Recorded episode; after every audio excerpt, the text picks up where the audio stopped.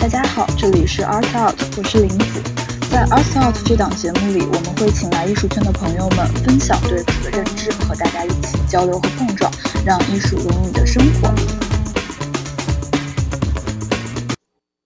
Hello，大家好，欢迎收听这一期的 Arts Out，我是林子。这一期我请来了王静怡来跟我们聊一聊绘画相关的话题。王静怡呢是青年画家，二零一三年毕业于中央美术学院油画系，二零一六年毕业于纽约艺术学院，其作品曾展览于艺术纽约、纽约苏富比拍卖行、Time Arts 画廊等艺术机构。并在纽约举办过三次个人展览，受到多家艺术媒体的关注及报道。现在生活和工作在纽约。那么静怡来跟我们节目的听众朋友们打个招呼吧。大家好，我是王静怡。然后谢谢林子的介绍。我是从事绘画的职业。然后我从二零一四年之后来到了纽约。留学，然后毕业之后就一直生活和工作在纽约了。然后我的绘画风格呢，主要是围绕着自然来展开，然后在自然中寻找创作灵感。所以今天很高兴能和大家，呃，有这个机会来分享一些我在绘画创作中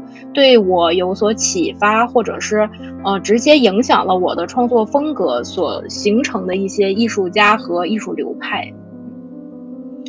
好的，那静怡能跟我们首先来讲一讲当初为什么就是要开始学习绘画，然后以及走向就是画油画这条道路上呢？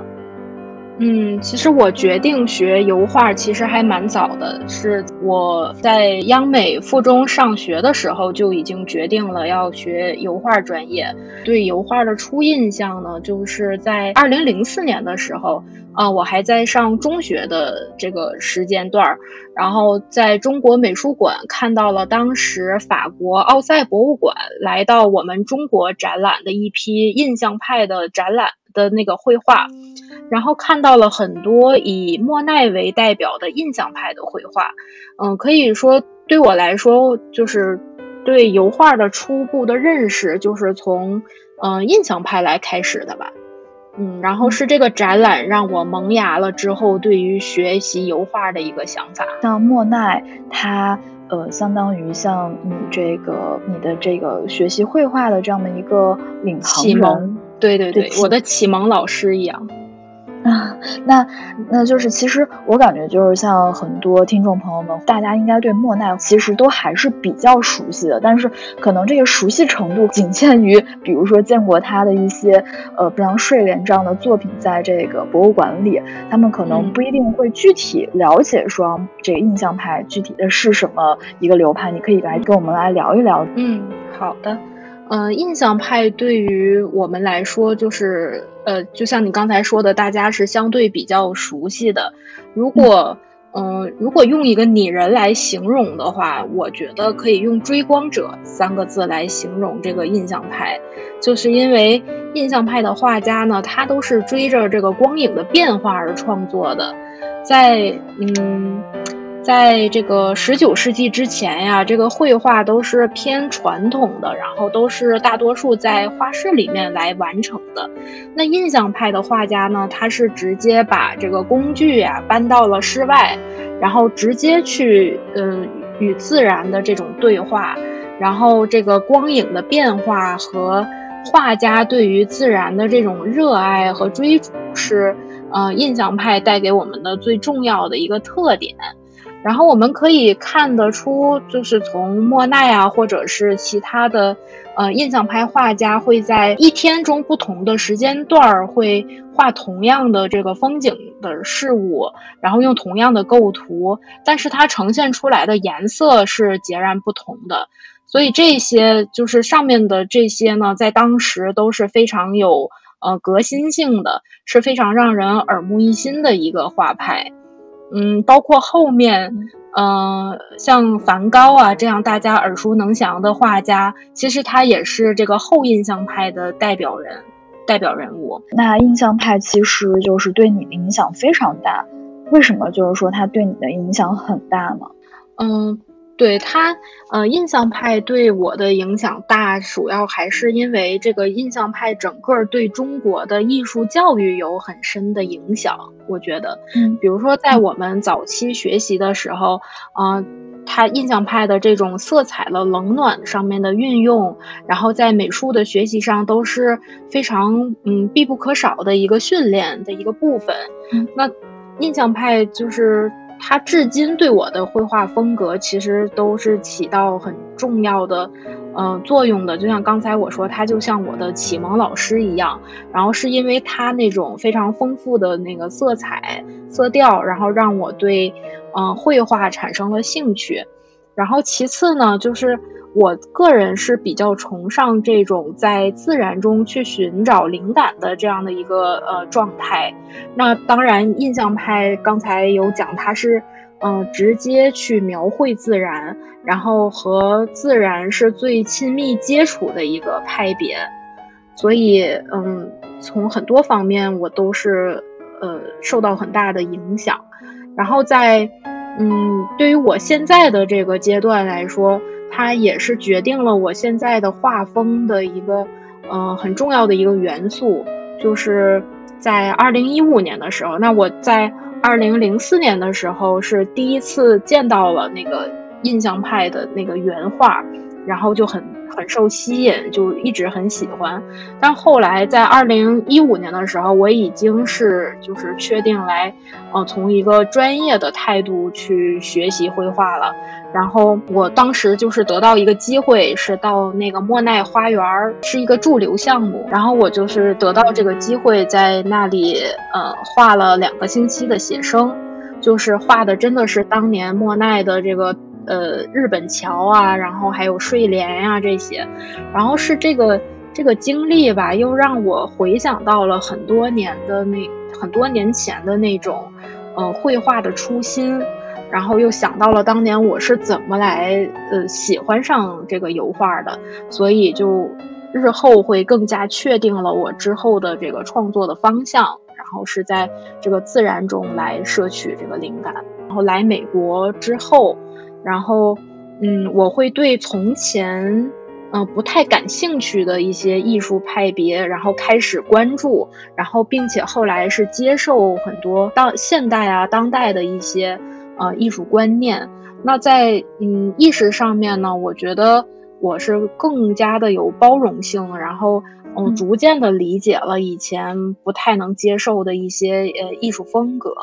那近几年呢，对我。的创作中有意识上和社会绘画风格上面有启发的艺术家和派别呢，就是以这个啊安迪沃霍尔为代表的这个波普艺术影响有一点影响，然后呃影响比较大的呢，就是以玛格里特为代表的这个超现实主义绘画，然后当然还有一些。呃，看了很多当代的一些嗯绘画，然后对我的那个作品也有一些的启发。跟节目的这个听众朋友们来科普一下，就是什么是波普艺术，什么是超现实主义的这个画风和绘画。嗯，好的。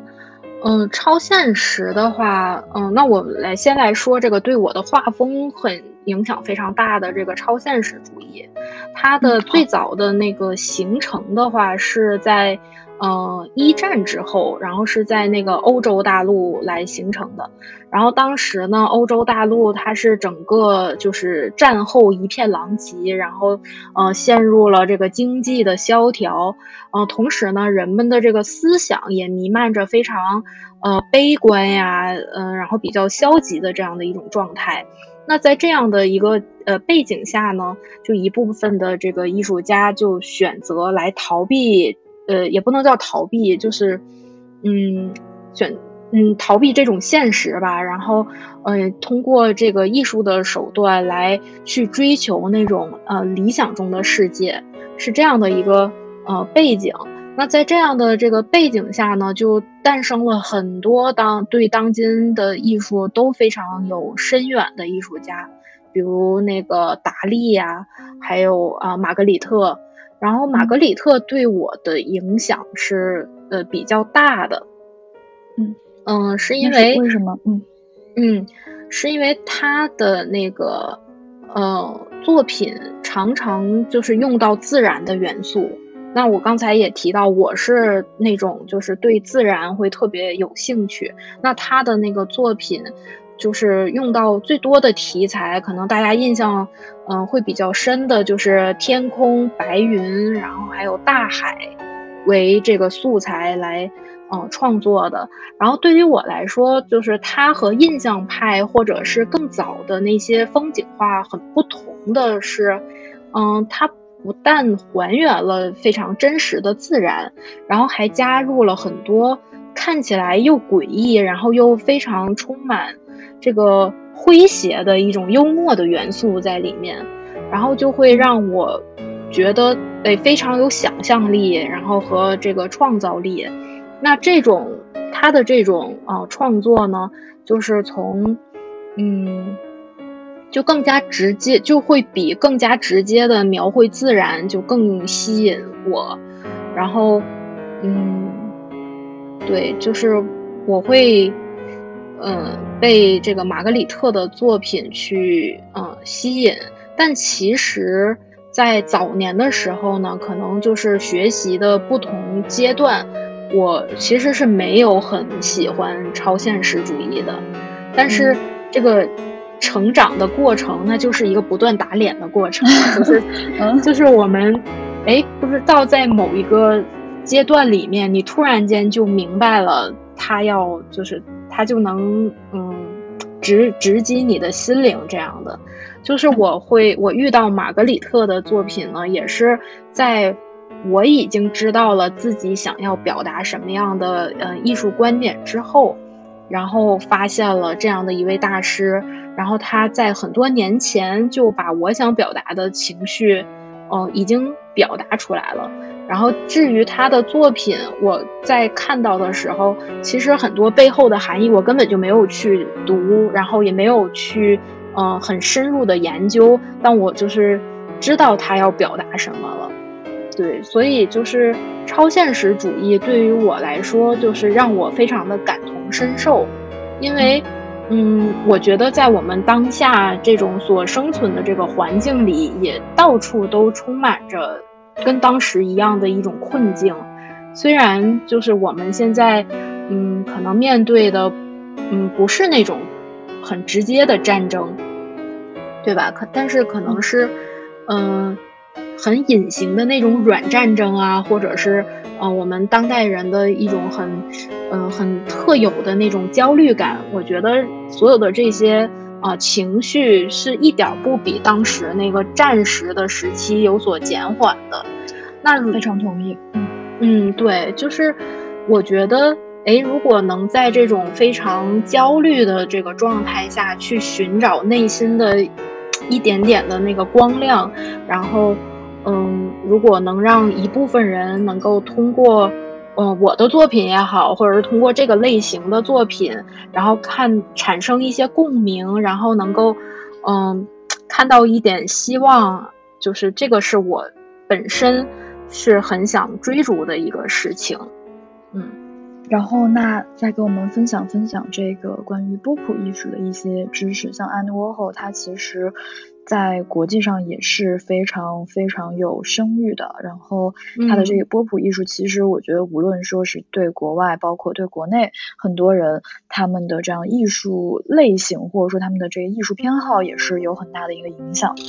嗯，是的。但其实我在呃之前的这个学习里面，对波普其实是不是很了解，甚至于。啊，不太愿意去学习这一块儿这个艺术知识的这样一种状态。嗯，那是因为太商业的缘故吗？对对对，因为早期我会，哎，就是在这个传统的这个美术教育里面，我们可能更多的去学习这个伦勃朗呀，然后看古典看的比较多，然后嗯。就是去学习大师的绘画呀什么，但是后面就是对于现当代的这个嗯绘画，我是了解的很少，就是嗯，而且就是在当时是没有太大的兴趣。那我对他的那个兴趣点的这个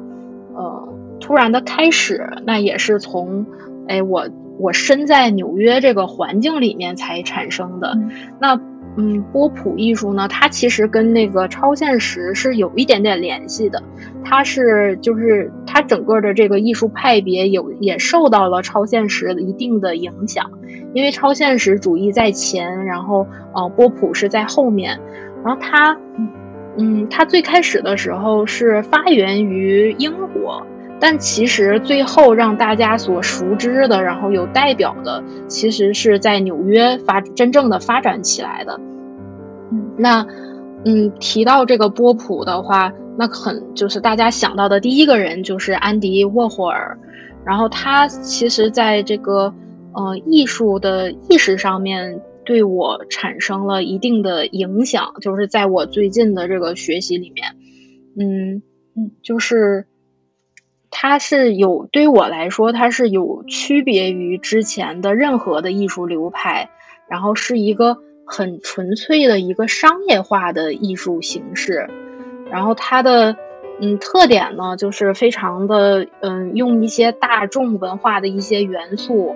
比如说呃我们看过的那个连环画啊，然后呃快餐，还有就是印了很多商标的那些呃包装，然后都做成了这个艺术品来展示。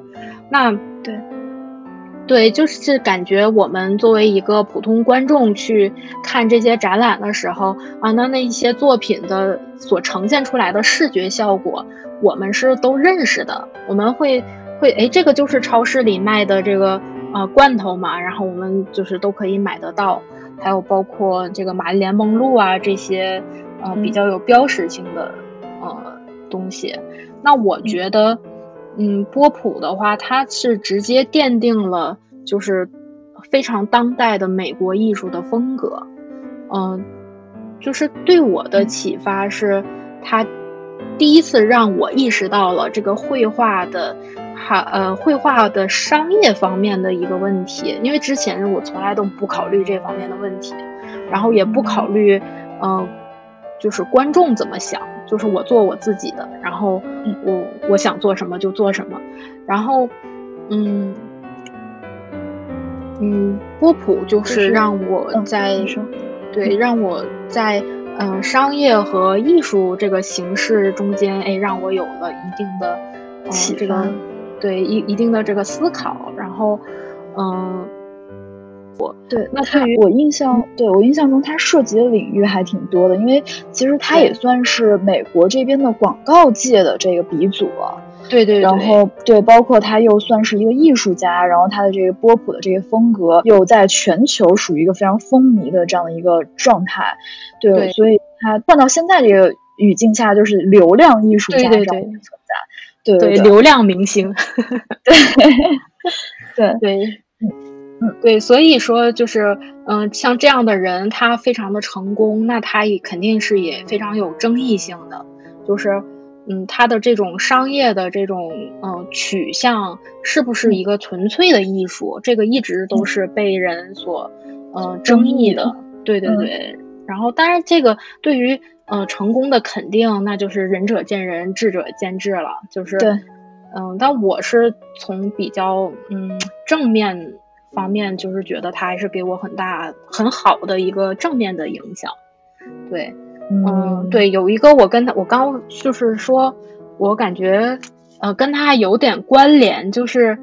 他是呃我在美国上学的这个学校叫纽约艺术学院，他是我们学校的创始人之一，然后嗯，对，就是没有他的话就没有这所学校了。对，但是非常非常非常神奇的一件事情，就是我们学校不是一个非常的呃前卫的一个学校，我们学校它是一个非常传统，然后以写实风格为主的这个呃艺术学校。然后，那安迪沃霍尔在嗯八十年代的时候，他已经是当时的这个流量艺术家了，或者说非常时尚前卫，然后是一个。嗯，世界级的那个时尚标杆儿的那样一个人物，那他在他那个年代，然后在纽约来创建一所这样的一个学校，会让我觉得是一件很匪夷所思的事情。就是我我会觉得，哎，嗯，好像和他的那个艺术理念啊，和这个艺术风格是不是嗯不太相符呢？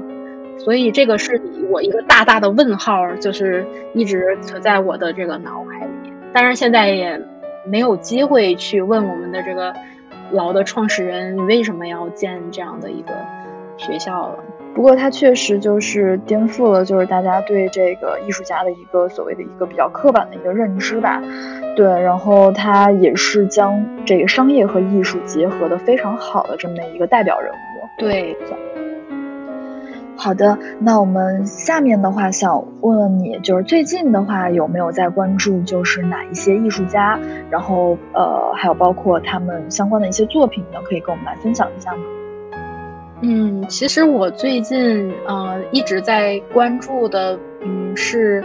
呃一位非常出名的建筑师，就是西班牙的建筑大师高迪，嗯。当然，很多人也都就是对他也很熟悉，因为他的这个作品啊，也非常的耳熟能详，然后也非常有自己的这个特点。那他的作品就是最近很吸引我的地方，就是他和我，呃，之前关注的这个艺术家都有一些很呃共同的，呃共同的一些特点，就是他们的这个设计灵感也好，创作灵感也好，都是来源于自然。就是他的那个设计的呃建筑的那个呃理念吧，都是以自然主义为呃设计理念，然后也是我非常喜欢的。嗯，那我觉得他特别的伟大，在于他呃既是建筑师又是艺术家，那他就是完完全全的把这个呃艺术带到了生活，然后。也成全了一座城市，那就是巴塞罗那，然后也是我最近特别向往的这个嗯地方，所以就是最近看了很多关于高迪的一些资料，然后嗯希望能够从中去摄取一些灵感啊，然后。来，嗯，对下面接下来的创作会有所帮助吧。我感觉通过前面的这样的一个对话，呃，能可以听出来，这个自然对你的这个绘画作品，或者说对你的这个创作风格是影响非常大的。你能来给我们具体讲一讲吗？嗯，是的，就是我，嗯，也是从后面才呃发现，就是呃我对自然的这种呃摄取，呃就是灵感从自然。里面来摄取，那这个就是可能要从它的反面来讲起，就是我从嗯很早的时候可能就接受这个非常传统的绘画训练，然后是在呃画室里面画静物、画模特，然后在嗯这种很漫长的这个训练里面，其实对我来说是非常痛苦的，就是我很难从中去发现自己的特点和优势。就是我画的画是很，呃，中规中矩，然后也没有太大的这个亮点，但是也没有说太大的毛病。然后就是在这种很漫长的这个嗯训练中，我就是经常会质疑自己的，呃，包括艺术天分啊，还有这个绘画能力，就非常的质疑自己，就是我，哎。嗯，适不适合去呃绘画？其实呢，我觉得还是没有找到我嗯所喜欢的这个事情。那我觉得在嗯绘画在画室里面的这样的一个嗯训练，其实是嗯很难去激发我非常主观的那种创作的愿望。嗯，然后我就很早的时候。呃，有意识到我是非常喜欢，嗯，这个户外写生，但那个时候是没有这个概念，就是是是什么自然啊、室内啊、室外啊这些就没有分得那么清楚，就只是，嗯，我把就像印象派一样，我把那个画架直接搬到了那个室外来去完成，然后去直接去接触自然，然后我的。但是我就是发现，每次我在完成这个户外写生的时候，我的那个绘画感受和，嗯，就是束缚在画室之内是截然不同的，就是那种兴奋的状态，然后还有表达出来，嗯，画面效果也好，还有各个方面是，嗯不一样的。嗯，所以就是我觉得，嗯，我经常会被自然中的一些，嗯嗯，大自然本身的一些现象，然后还有生长在自然中的一些，嗯，那种植物啊，还有什么的，嗯，那种力量而打动，就是无论是从。嗯，最初的这个色彩训练为目的的自然写生，还是到现在，嗯，我借助原有的这个，嗯，自然风景，然后加上我自己的这个想法来再去创作，我觉得我的那个创作激情都是从自然而产生的，所以就是，嗯。我大概是通过这种对比吧，就是对比自己在画室的状态，然后和走出去的这种状态，来发现哦，我是嗯非常嗯这个依赖吧，或者说就是喜欢这个自然，然后嗯，比如说说的具体一点吧，就是比如说嗯在这个一次写生中，然后。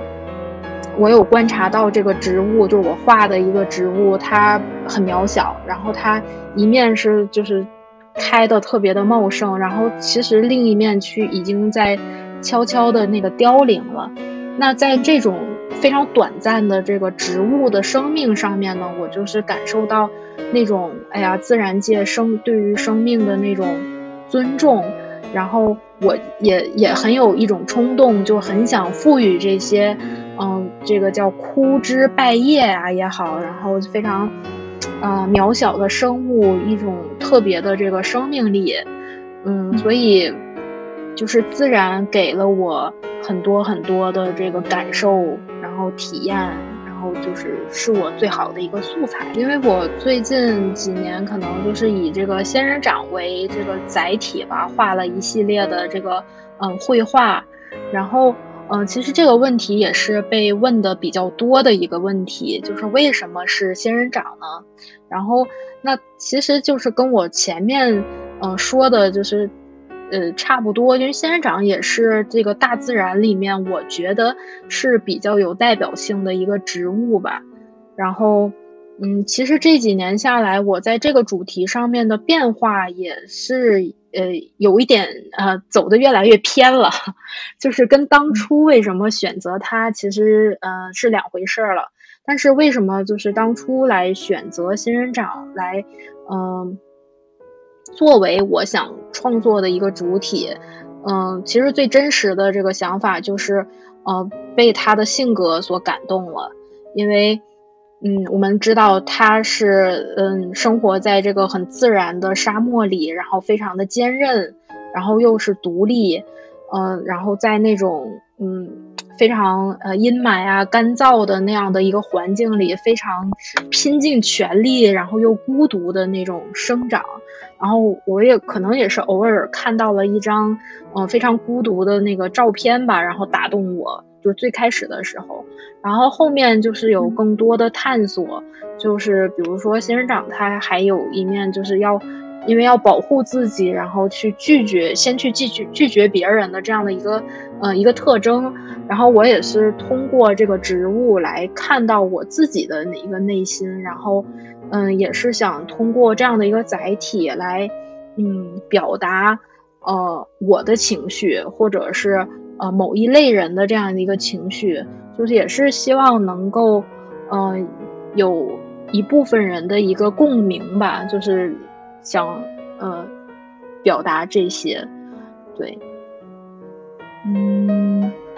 对，但是后来的话，可能就是呃越变越。越多了，就是可能跟当初的这个选材就是有发生了更多的变化。这个静怡也会把自己的作品分享在我们的这个公众号上，然后听众朋友们感兴趣的也可以来看一看。然后之后的话也会再请静怡回来跟我们分享更多关于绘画相关的这个话题。那静怡跟我们节目的这个听众朋友们打个招呼，我们这期节目就结束了。嗯，好，嗯，谢谢玲子，然后谢谢大家的收听，然后。那我们之后再见吧。好的，那那就呃，大家拜拜。嗯，拜拜。